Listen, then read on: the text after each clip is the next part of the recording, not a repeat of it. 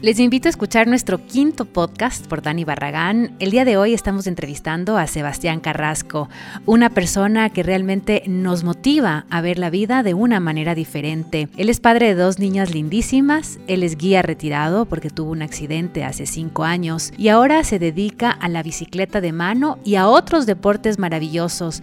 Él nos cuenta su historia antes de su accidente y también después de él. Es realmente una inspiración para todos. Bienvenido.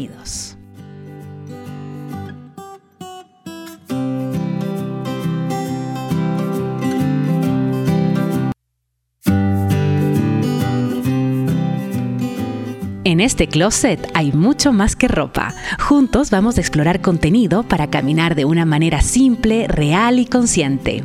Cultura, gastronomía, viajes, arte, moda y estilo de vida soy Dani Barragán y te doy la bienvenida a este espacio que está creado para ti.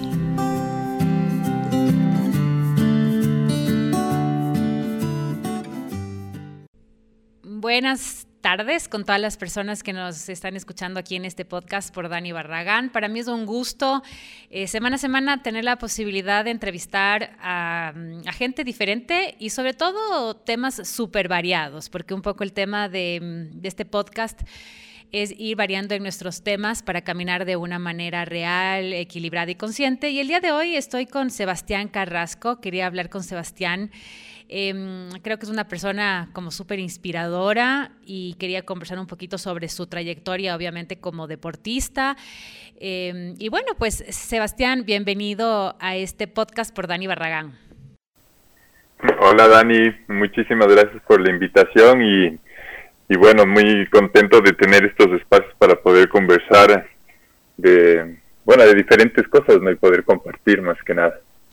Por supuesto que sí, mi querido Sebastián. Bueno, yo quería como iniciar esta entrevista, em, que nos cuentes un poquito sobre Después de estos cinco años que tuviste tu accidente, tú siempre has sido un deportista eh, como extremo, se podría decir, muy de la montaña, muy conectado con la naturaleza. Y hace cinco años tú tuviste un accidente y quisiera que me cuentes en qué momento comenzaste como adaptarte a ese cambio en tu vida, porque mm, es, eh, eh, me imagino, bueno, obviamente que es muy duro para un tema de un deportista como extremo y un deportista de tu nivel haber pasado por esta experiencia. Sí, creo que fue definitivamente fue un proceso el ir eh, descubriendo todo este nuevo mundo de, de la discapacidad y, esta nueva vida, este nuevo cambio eh, en todos los aspectos definitivamente, eh, laboral, de papá, de pareja, como deportista, como dices tú. Y claro, en un inicio eh, es súper duro porque solo te das cuenta de las cosas que, ya no puedes hacer, de, las cosas que perdiste, del trabajo que ya no vas a poder seguir haciendo. Eh, todo, todo, todo, claro, la lista de cosas eh, malas, digámoslo así, o, lo difícil, es lo primero que se te viene a la mente, ¿no? Obviamente, claro, no puedo caminar, no puedo correr, no puedo montar bicicleta, ya no puedo guiar, no puedo escalar. Entonces, todo eso se te viene encima y no le ves una, o sea, la, aceptación, la, la, parte como para salir adelante es, bien difícil. Y de ahí como que empieza este proceso de darte cuenta y aprender. Yo creo que el, hecho de vivir una discapacidad también es definitivamente el renacer y, el aprender a hacer todo de, una manera diferente, ¿no? Entonces descubrir todo este mundo eh, que es realmente algo que en, yo creo que en nuestra sociedad no es muy obvio y, poco a poco ir descubriendo el tema de la accesibilidad, eh, el tema del deporte adaptado y poco a poco uno, bueno, fui descubriendo que existía una vida paralela o una, nueva vida, ¿no? Y que puede ser una vida muy llevadera, llena de retos y, puede ser también eh, igual de bonito o, hasta más bonito porque generas muchísimas otras emociones a partir de, de salir adelante a pesar de que estés viviendo una discapacidad. Pero definitivamente fue un, proceso, no, puedo decir que hay una línea marcada de un día para el otro, yo creo que eh, involucró muchísimas cosas, entre esos, así de lo que más se me viene a la mente fue el haber podido eh, ir a, a, Barcelona, estuve en un, fui a un instituto, el Instituto Goodman, que está especializado en, eh, en, cuestiones neurológicas. Y eh, no es que hice alguna terapia en especial, sino que aprendí a, a, ser independiente nuevamente. El hecho de vivir también en Barcelona, en una ciudad que es de las más accesibles del mundo, creo que también te demuestra a que la que a pesar de, que, tienes una discapacidad, puedes ser independiente, puedes eh, eh, disfrutar de la vida con, con todo, a pesar de que es tan duro no vivir una discapacidad. Y ahí también descubrí eh, el tema este del deporte adaptado. probé diferentes deportes, probé buceo, kayak, arco y flecha, tenis, básquet, y ahí encontré también este tema de las handbikes, que ya había buscado, ya sabía que existía, pero eh, no lo había probado. Entonces allá fue la primera vez que probé. Una pregunta, Sebastián. Eh, tú viajas a Barcelona después de cuánto tiempo de tu accidente? O sea, ¿cuándo tomas la decisión y dices, bueno, voy a buscar otras alternativas? Y quizás allá fue este tema de la bicicleta de mano, ¿no? Eh, pero ¿cuánto tiempo pasó hasta que tú como que tomas esa decisión de decir, bueno, este es como mi nuevo, mi nuevo camino, mi nuevo espacio para poder ir descubriendo? Eh, a ver, mi, accidente fue en agosto del 2015 y, eh, claro, los doctores nos habían dicho había eh, existía esta posibilidad de que yo recupere movilidad y, mi sensación porque no tuve un corte medular, no hubo una sección en, en la médula, sino que solo fue una inflamación. Entonces la esperanza era que después de un año, año y medio, la médula se vaya desinflamando poco a poco y yo recupere esa sensación. Y pasó eh, más de un año y claro, ya vimos que, no estaba recuperando la sensación ni movilidad tanto como hubiéramos querido. Y claro, mi familia estaba súper angustiada, angustiada eh, preocupada, querían tener una segunda opinión. Empezamos a buscar otras opciones, otros institutos, otros eh, centros especializados en, en temas neurológicos especializados en, lesiones medulares. Y claro, existen en Estados Unidos unas maravillas, eh, en Europa también, pero son súper costosos. Entonces, llegamos al Instituto Goodman, eh, os encontramos eh, la información sobre esto, y yo fui allá en abril del 2017.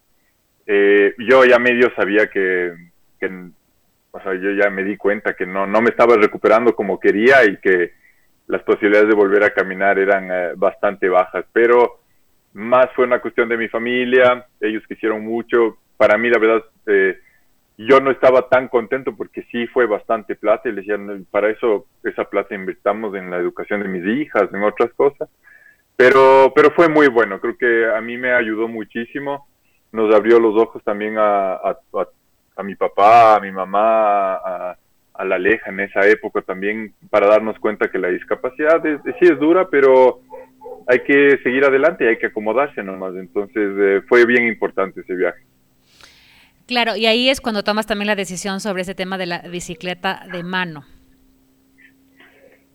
Sí, yo ya estaba buscando estas bicicletas, estas handbikes. Eh, eh, había pedido que me construyan una porque son equipos súper costosos. Una handbike puede empezar en 7 mil dólares y se disparan hasta 15 mil. Entonces encontré un modelo. Yo no quería mucho, o sea, para mí yo lo, lo más emocionante o lo que más me llamaba la atención era poder volver a la naturaleza, a la montaña, eh, hacer bici de ruta no me emocionaba mucho. Entonces busqué un modelo, una handbike que era completamente de montaña para hacer downhill. Le pedí al Carlos Takuri que me construya una eh, hizo una bici espectacular, pero se demoró muchísimo. Y eh, cuando llegué a, a, Goodman probé una de ruta y me encantó. O sea, me pareció súper chévere poder estar, eh, o sea, moverse libremente, coger velocidad, recorrer largas distancias. El espíritu, el espíritu de deporte siempre estuvo, nunca desapareció. Yo creo que, claro, ahí empecé a, retomar esto porque yo medio me estaba resignando, no sabía qué deporte iba a ser. Eh, obviamente, probé tenis, no me gustó mucho, eh, o sea, me, me pareció un, un, chévere deporte, pero yo lo que quería era la libertad, la velocidad, exacto. Entonces, cuando probé esta bici de ruta en, eh, en, allá en Goodman, me encantó, pero igual eran bicicletas súper costosas y busqué una de segunda mano y, me compré una bicicleta que igual fue cara, fue como dos mil euros, pero ahí empezó, ahí me picó este bichito del deporte, el poder salir, el poder fijarse en nuevos, nuevos objetivos, nuevas carreras. Yo nunca he estado metido mucho en el, en el tema de la competencia, para mí ha sido más un tema de adrenalina, pero pero sí, fue, fue chévere también a través de, estas carreras de competencia, el encontrar nuevos espacios en los que eran para, eh, para la handbike me pareció fantástico, porque si no, claro, estás en las calles, pero estás compartiendo vía, pero ya el hecho de estar en una carrera es solo para, para la gente de la carrera y eso me pareció espectacular.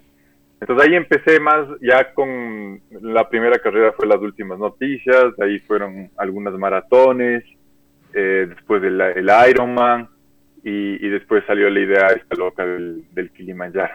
Buenísimo, que lo vamos a conversar un poquito más adelante.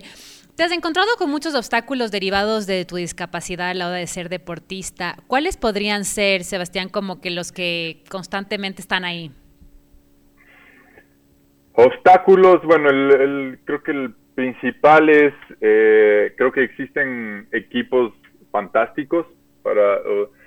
a ver, yo creo que el, no estoy muy de acuerdo en decir que es deporte adaptado. Yo creo que el deporte es tan adaptado para una persona sin discapacidad como para una persona con discapacidad. Simplemente que para personas sin discapacidad eh, han desarrollado equipos que ya, unas bicicletas espectaculares y no son tan costosas. Pero para personas con discapacidad no ha sido desarrollado tanto y y claro, son equipos sumamente costosos. Existen maravillas para personas con discapacidad. Existen bicicletas, sillas, eh, kayaks, todo, todo lo que tú quieras. Pero el gran obstáculo es, son los costos. Poder encontrar eh, el, equipo específico y que tú puedas pagar eso. Y después de eso, lugares en los que tú puedas practicar, ¿no? Que sean eh, accesibles.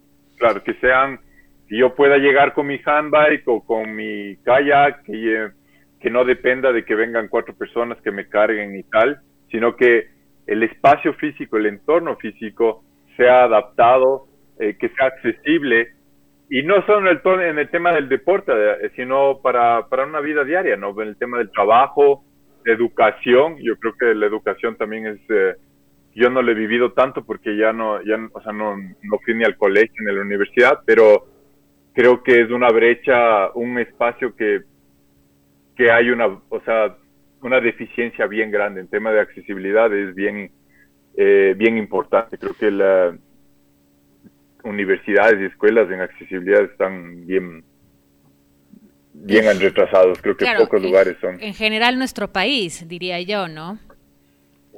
Totalmente, sí. ¿Y tú crees que, por ejemplo, también que la sociedad ha evolucionado en la forma de percibir y afrontar la discapacidad? Yo creo que es un proceso eh, que yo, o sea, bueno, en realidad mi, a pesar de que han sido cinco años, eh, claro, uno no te das mucho cuenta lo que es vivir una discapacidad si es que no la vives eh, por un familiar o por uno mismo pero creo que eh, ha habido un cambio, definitivamente sí ha habido unas mejoras, creo que todavía nos falta muchísimo, pero eh, me encanta y creo que eh, parte de, lo que de mi responsabilidad ahora y que siento que la discapacidad está siendo más, más viral, eso hace que todo el mundo sea más consciente, porque si es que una persona con discapacidad porque le da, eh, yo que sé, miedo, no quiere salir. Eh, pero si no te expones a que vas a un restaurante y el restaurante no es accesible y tú no reclamas de eso, la gente no empieza a darse cuenta. Claro. Entonces, es que todas las personas con discapacidad están escondidas en su casa y todo el mundo, sin, o sea, todas las personas sin discapacidad creen que están viviendo en una, en una sociedad donde la discapacidad no se ve, no se siente, obviamente no se van a dar cuenta que hay esa deficiencia en la accesibilidad. Pero cuando uno empieza a salir, y obviamente te da el primero dónde voy a parquear, dónde me voy a bajar, la vereda, cómo voy a llegar, si lo hago solo, ¿no? Pero si es que ya te empiezas a exponer y empiezas a, sentir esta incomodidad y empiezas a reclamar, y la gente se da cuenta, ¿no? Cuando llegas a un restaurante y, hay tres grados al acceso y después no puedes eh, pasar por las mesas y las mesas son incómodas y después del baño no puedes entrar. Y si uno no empieza a decirles eso, la gente no sabe. Pero también faltan como leyes, por ejemplo, de alcaldía, de gobierno, entre otras, que realmente hagan de una ciudad, de un país, eh, un lugar totalmente eh, listo para personas con discapacidad.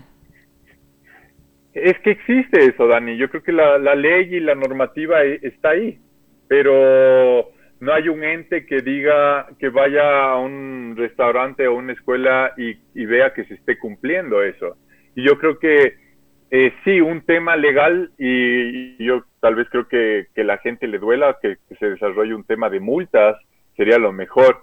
Pero deberíamos ir, antes de eso debería ser algo que la gente piense eh, en empatía, ¿no? Y que sea algo más eh, por un tema de derechos humanos y que la gente diga, bueno, sí, esto debería cumplirse no solo para una persona con discapacidad, porque el rato que un espacio es, accesible para todos, no, el beneficio no es solo para las personas con discapacidad, el beneficio es para las mamás, para las, personas de la tercera edad, tal vez para una, persona que tiene una lesión momentánea y está usando un andador. Entonces los beneficios como sociedad enrolan a, a, todos, no solo para las personas con discapacidad. Pero si es que la gente no se da cuenta de eso, eh, nunca, no se va a dar cuenta hasta que ya lo está viviendo. O, claro, de ahí ya toca pasar por el, el, pasar esta parte humana y ya es un tema legal que ahí sí ya debería cumplirse. Pero ahorita no hay un ente que vea que se esté cumpliendo eso en las veredas, en los espacios públicos. Entonces yo creo que es, es, ya es un deber de las personas con discapacidad de que más, o sea, le haga sentirse mal. Yo entro a un restaurante y no, no es que quiero hacerle sentir mal, pero que vea que me cuesta y que yo disfrutara más de su espacio físico si es que fuera cómodo, si fuera seguro y si es que pusiera y lo pudiera hacer yo completamente solo. Porque si dependo de que vengan tres meseros y me carguen las cuatro grados para poder entrar y que muevan las mesas, empiezo a sentir que estoy incomodando a todo el mundo, ahí ya va a empezar a generar un poco esta conciencia, ¿no? Claro sí. sí, no, no, que es interesante lo que nos cuentas. Ahora como un poco también retomando el tema del deporte, has pasado grandes momentos en la montaña. ¿Tú nos podrías contar algún apuro o alguna anécdota que, que has podido vivir? ¿Después de mi accidente o...? Ah, los dos, antes y el después, porque justo venía una pregunta después que era eh, como, como, como ser humano, cómo veías el antes en el deporte y el ahora. Uy, perdón, se cortó un, poquito. ¿Puedes repetir, perdón, sí, Dani? Claro. Eh, justamente venía la siguiente pregunta, era eso. ¿Cómo veías antes el deporte antes de tu, de tu, de tu accidente y el después? Porque claro, tú también fuiste durante muchos años guía, ¿no? Entonces era una experiencia que la vivías constantemente. Entonces quería que me cuentes como estos dos lados y estos dos aspectos, como alguna anécdota o alguna cosa que quisieras contarle a la gente. Bueno, creo que eh, como deportista, como escalador, como montañista, mi, mi sueño siempre fue el lograr, eh, no bueno, creo que lo mejor hubiera sido poder vivir del deporte, de, de, ser montañista y ser escalador y poder hacer grandes viajes que son sumamente costosos, expediciones grandes. Creo que poca, eh, creo que aquí el, el, Iván tal vez ha sido el único montañista que ha podido lograr eso, porque bueno, se mandó eh, tremendo reto eh, y eso es algo que a mí siempre me dolió mucho, que claro, si no eras futbolista, eh, el poder conseguir auspicios es algo súper difícil. Eh, creo que la, lamentablemente, obviamente, el fútbol mueve masas y mueve miles y, y eso, obviamente, para los auspicios es súper importante.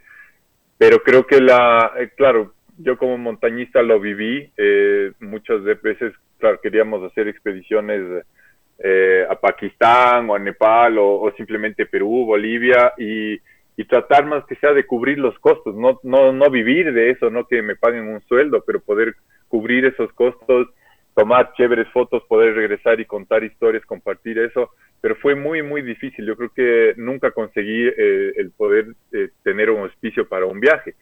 Y más bien ahora, con el, después del tema de mi accidente, que claro, mm, ha sido no digo que sea más fácil, ha sido igual súper difícil, pero ya como que veo que hay una cultura más enfocada al deporte de aventura, no ya solo a, los futbolistas o, tener que ser eh, eh, a un nivel eh, olímpico o, campeón panamericano o cuestiones de eso. Entonces, si estás metido en un tema de deporte, en este, en, este caso, deporte adaptado de aventura, creo que para mí ha sido, ha sido chévere, porque no es que estoy otra vez rogando o, tratando de vender una idea de, que voy a llegar a un mundial y cosas así, sino que ha sido como que el poder demostrar que una persona con discapacidad puede generar toda esta admiración, toda esta motivación y hacer que la gente se mueva por ese lado y demostrar el tema de persistencia, un, montón de valores súper importantes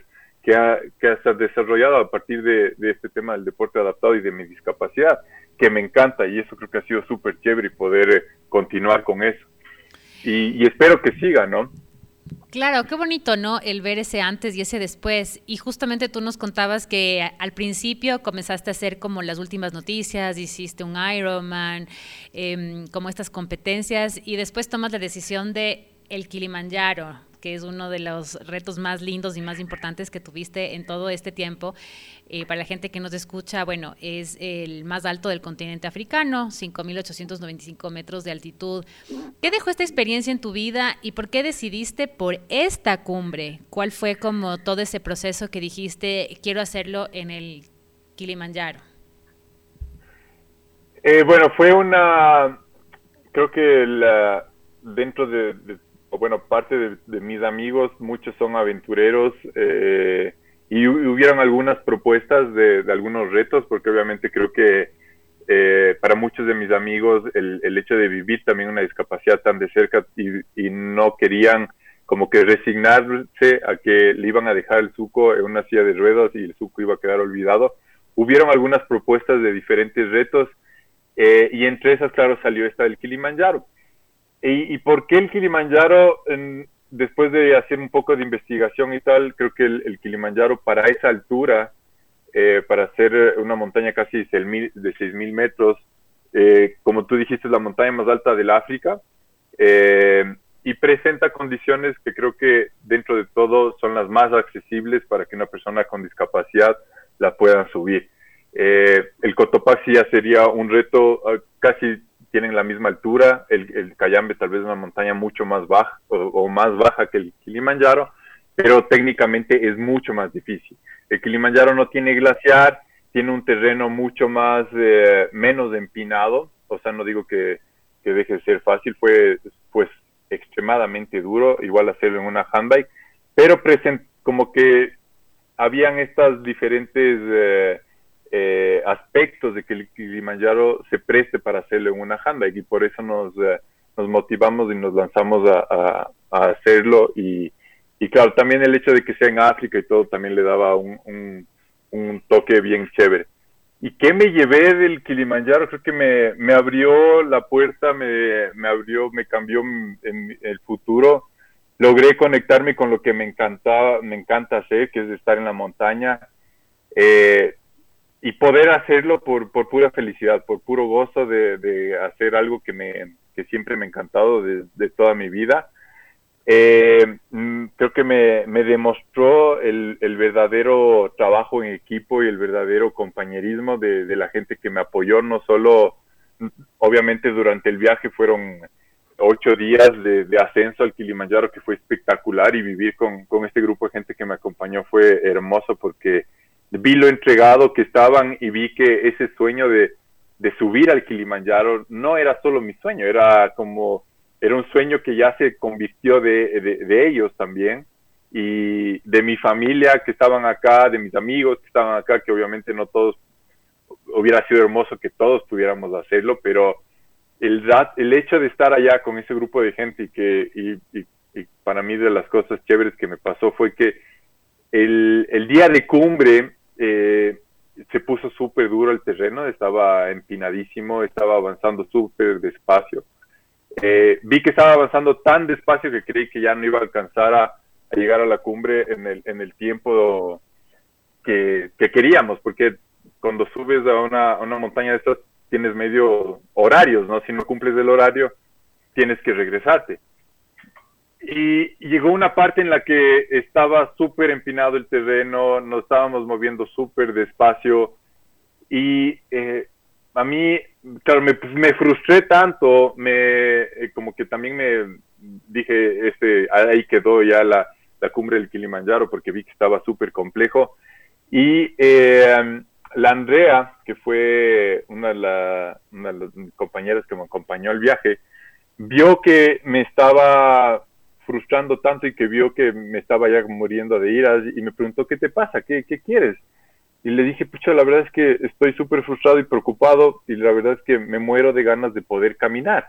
Me muero de ganas de ahorita, quisiera poder caminar y esa sensación de volver a caminar, eh, esas ganas de volver a caminar, no había sentido yo eh, hace, o sea, me pasó mucho después del accidente, sí, pero como que después de un tiempo, y después de dos años después del accidente ya no lo había sentido. Y en este día me acuerdo que me dieron tantas ganas de poder volver a caminar y moverme rápido en este terreno tan técnico que antes para mí como guía y escalador era no fácil, pero lo hacía, lo hacía seguro y lo hacía bien. Y me dijo, bueno, pero no puedes caminar, pero date cuenta que ahorita estás con un grupo, un equipo de gente que todos estamos dispuestos aquí en ser tus piernas y caminar juntos y vamos a alcanzar esa, esa cumbre todos de, porque es un sueño de todos. Y cada vez me di cuenta que el verdadero trabajo en equipo es cuando el resto del equipo, claro, ese, ese, ese significado de que tu equipo quiera hacer tus piernas y, que quieran caminar conjunto contigo y que también uno tiene que estar dispuesto a que el resto sean tus piernas y quieran caminar conjunto, porque si es que yo me empezaba y me metía en la cabeza que lo iba a hacer solo, no hubiera logrado nada. Pero si es que no me disponía a, que mi equipo eh, lo haga y que lo hagamos en conjunto, no hubiéramos cumplido ese, ese gran reto. Entonces, eso realmente fue hermoso eh, ese verdadero, y ahí yo creo que eso se aplica a, cualquier situación, yo creo que como sociedad, cuando todos están trabajando en conjunto por algo, cuando todos quieren caminar en el mismo rumbo, puedes lograr cosas espectaculares. Claro, y cuando llegas a, la, a la cumbre es como una sensación maravillosa de... Total, total. Sí, para mí yo creo que la, la sensación más hermosa o, o la emoción o la, sí, la, lo que más sentí el rato de llegar a cumbre, más que un logro personal, fue una gratitud ante este grupo de gente que me acompañó, eh, gratitud a toda la gente que me estaba apoyando desde acá de Quito y, bueno, en muchas otras partes. Y claro, el poderles agradecer a cada uno, verles a los ojos y con llorando de la emoción y decirle gracias, gracias por, por jalarme, por empujarme, por abrigarme, por darme de comer, fue para mí espectacular y es, y es una sensación de gratitud que cada vez que lo recuerdo y lo vivo, eh, me siento súper agradecido, nunca voy a, cansarme de agradecerles eh, y, a, todo el mundo, ¿no? Yo creo que es, es una...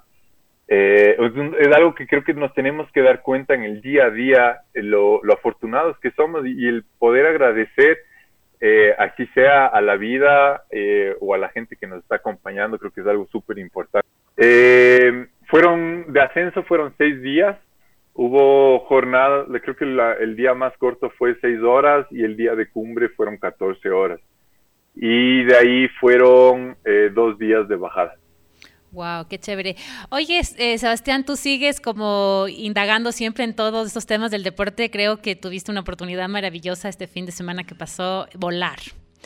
Eh, eh, no, no, no, estaba como prevista esta, esta pregunta, pero wow, me pareció una cosa maravillosa. En general, siempre este tema de como de volar es un tema de, miedo o es un tema de, uy, y ahora.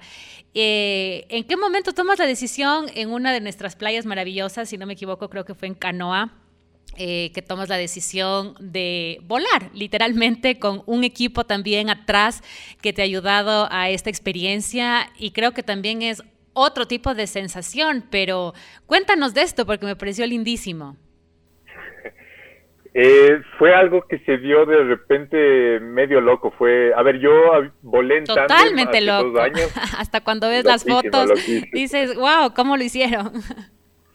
sí, fue algo que, que salió de la nada y hace dos años yo volé en tándem con, eh, con un amigo, el Santo Pérez, que es hermano de la, de la Carla Pérez, que es un, mega volador, un mega piloto, y de, de ver eh, lugares espectaculares probé el, vuelo en tándem, que fue, eh, o sea, eh, él, piloteaba, yo fui solo de, pasajero, pero esa sensación me encantó. Entonces, eh, tengo dos amigos, que el Jack, el Jack es uno de ellos que también ha hecho muchos cursos de parapente y ha volado, voló también él por probar, porque claro, somos grandes amigos y sabe mi, mi discapacidad. Él vino al Kilimanjaro conmigo. Él en Estados Unidos probó una silla eh, que es para personas con discapacidad, y el otro amigo es el, el, José Cobo, el gringo Cobo. Y, y, claro, ellos habían planeado este viaje a Canoa y, y, el Jack, que en realidad es mi vecino, vive acá al lado mío, me dijo, vamos, vamos a, vamos a que vueles. Yo le dije, de una, vamos, yo, yo feliz de, tener esta oportunidad con estos dos grandes eh, maestros del vuelo, pero nos faltaba esta silla, y es una silla, eh, no es no es sofisticada, pero es difícil. Eh, tiene, tiene cosas especiales para que sea una silla para volar en parapente. Y el Jack es una persona increíble. Es, él eh, es, bueno, es maestro, soldador, hace de todo. Y como él ya había probado esta silla en Estados Unidos, tenía fotos y básicamente la copiamos, pero a punto de fotos. Entonces fue medio difícil eh, lograr a, eh, sacar todas las medidas, pero ahí probando, yo sentándome, viéndome cómo, cómo me sentía, hicimos algunos cambios y logramos hacer esta silla, la hizo creo que en, menos de 10 días. Tiene que ser muy liviana la silla también, me imagino, porque por los pesos o no. Bueno, en lo óptimo sería que sea súper liviano, pero si es que es eh, a la final terminó siendo una silla de 16 kilos, que tampoco es eh, súper pesado. Sí es pesado, pero lo bueno de los parapentes es que, bueno, si es que tienes más peso, necesitas tener una, una ala que sea más grande para que pueda levantar tu peso. Entonces conseguimos una, una ala de que es para parapente que puede volar hasta ciento y pico de kilos y nos prestaron esta ala eh, fuimos a Canoa, yo pasé practicando tres días en la playa eh, con estas bestias que me jalaban como si fuera cometa, practicando los, aterrizajes, practicando a controlar el ala para, saber cómo, cómo se controla. Eh, hice algunos vuelos en tándem con el Jack para aprender ya a controlar durante el vuelo. Hasta que ya llegó el día y dije, creo que ya estoy listo, creo que ya entendí el tema del aterrizaje y, me, lancé a volar solo, eh, hice tres, tres vuelos solo completamente. El vuelo más largo fueron 40 minutos y fue espectacular, Dani. La verdad es que eh, no se me borra la, la felicidad de, o la, la sonrisa de, de alegría de poder estar suspendido en el aire, una sensación de libertad completamente.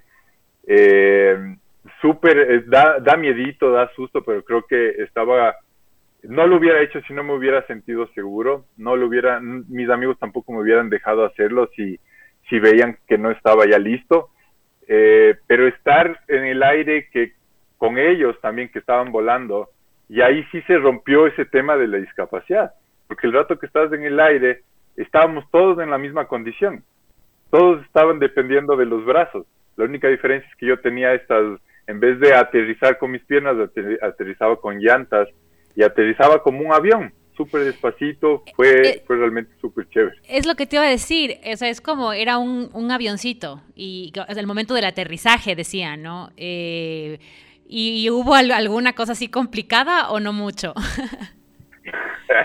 Sabes que sí pasó una, una, más, más que complicado fue un error de mío y de, de mis amigos que esta silla tiene, atrás mío tiene como un arco que es parte de la silla, que es, parte de la estructura. Y obviamente yo estaba con, casco por, temas de seguridad y el casco tiene una visera. Entonces, el rato del despegue yo regresé a ver el ala para ver que el ala esté súper bien, que las líneas estén todo. Y claro, despegué y la visera se me quedó atrancada en, la, en esta estructura que te digo que es parte de la silla. Entonces me quedé viendo para arriba y no podía, no podía ver adelante, no podía bajar, pero ya estaba volando. Entonces dije, bueno, me voy a alejar un poco del despegue y, y después me acomodo el casco, ¿no? O sea, con uno de los, de los comandos no solté, pero me acerqué al casco y le jalé para adelante, se rompió la visera, pero pude poner eh, el casco de nuevo donde era.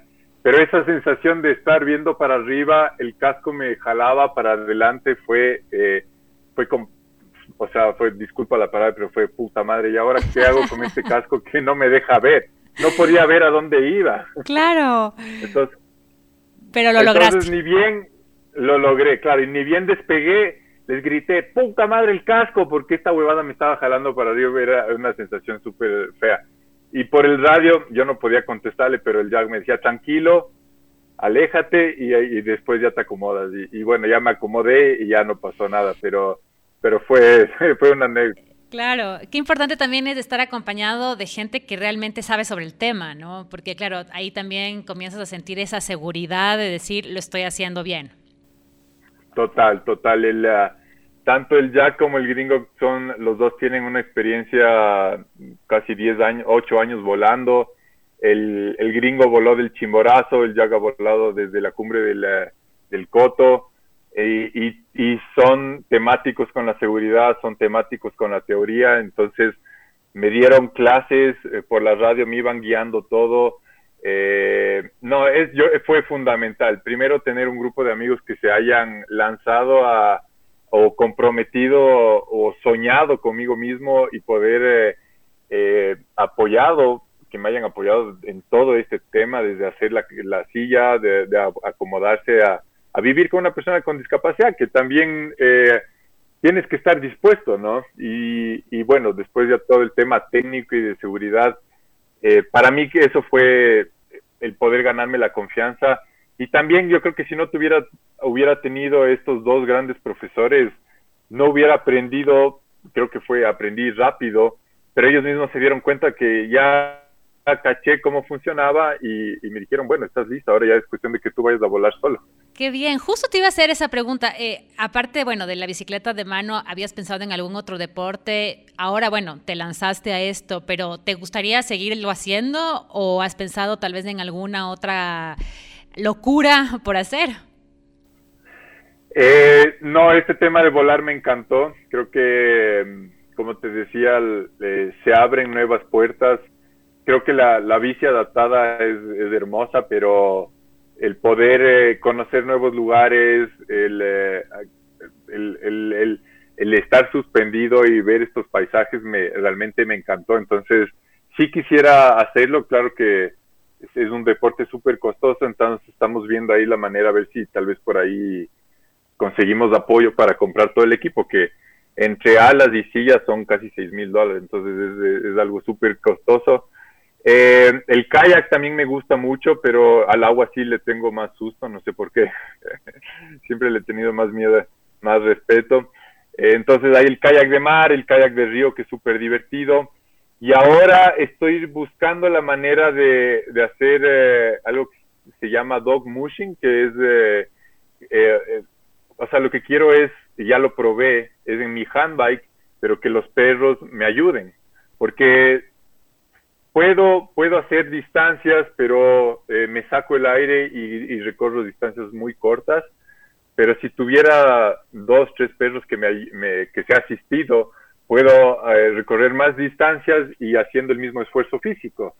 Entonces, o un motor eléctrico para poder recorrer más distancias y tal. Pero para el tema, ya sí sería una bici para montaña, algo así. Creo que para la bici de ruta eh, me motiva mucho el hacer diferentes carreras y tal, pero creo que a mí siempre me ha llamado mucho más la aventura y la montaña. Sebastián, eh, ¿hay algo que quisieras hacer diferente en el pasado, quizás en el momento de tu accidente o en algún otro momento? ¿O crees que el camino que te ha llevado tu vida es el correcto?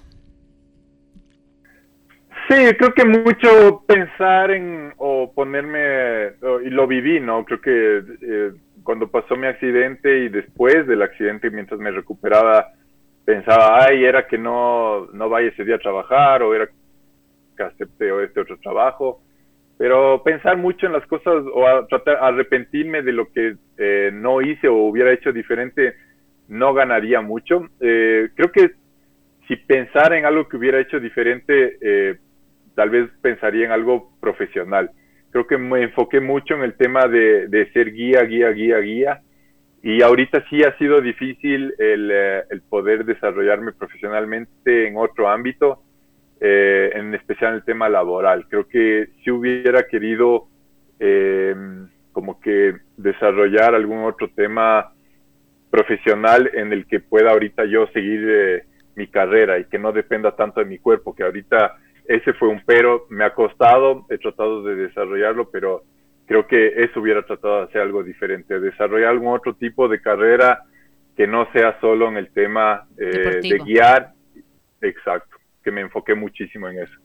¿Y cómo miras tu futuro como hombre, como padre, como deportista? Eh, dos o tres cositas que nos quisieras contar.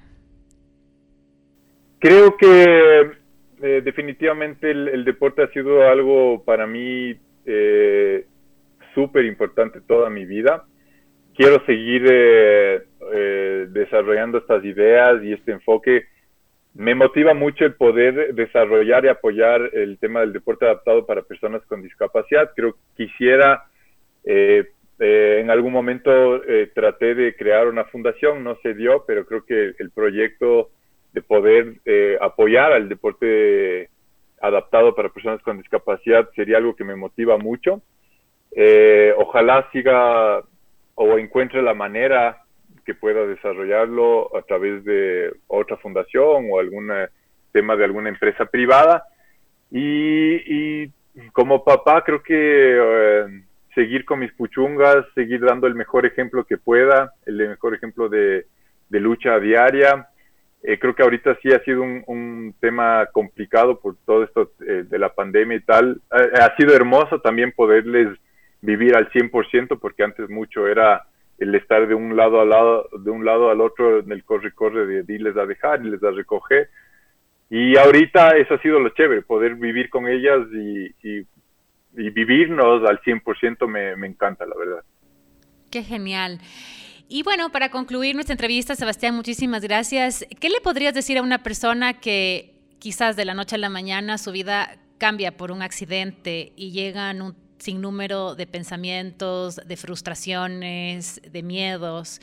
Eh, no es un tema fácil, es un tema superable porque vemos tu ejemplo, por ejemplo, vemos cosas maravillosas, hasta has podido volar, cosa más linda, em, pero no todas las personas quizás tienen ese ñeque o tienen ese impulso de adaptación al cambio y sobre todo a un cambio em, tan radical. Eh, ¿Qué le podrías decir quizás a esa persona que, que, está pasando o que pasó por un tema como el tuyo? creo que primero que nada le, le diría que le entiendo le entiendo perfectamente lo, lo duro que es y, todas esas sensaciones, eh, los pensamientos. Eh, creo que eh, sí, hay, hay muchas emociones que, se, que, que, te pasan por la cabeza, mucha frustración, muchas iras, pena. Obviamente todo se te viene encima y uno no le ve salida.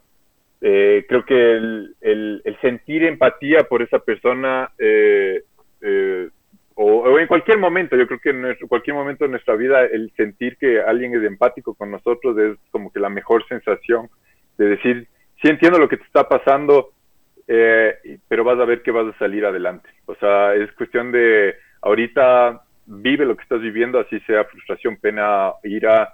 Eh, uno va, a mí me pasó que, que quería matarme, quería suicidarme realmente porque no le veía otra salida eh, pero saber que poco a poco, poniéndole gana, poniéndole actitud, eh, vas a salir adelante, hay que romper estas, eh, estas barreras que tenemos en nuestra cabeza y que de repente todo se ve negro y no hay un, hay, tal vez hay una pequeña luz al final del túnel, pero cogernos de eso es súper importante y, yo creo que para mí lo más importante también de poder haber salido de esto así fue el apoyo de mi familia, el apoyo de mi familia y mis amigos que han, que han estado ahí al 100% hasta el día de hoy. Yo creo que soy independiente, vivo solo, eh, vivo con mis hijas cuando, cuando ellas vienen, pero yo sé que solo tengo que llamar a alguien si es que necesito algo y eso ha sido súper importante.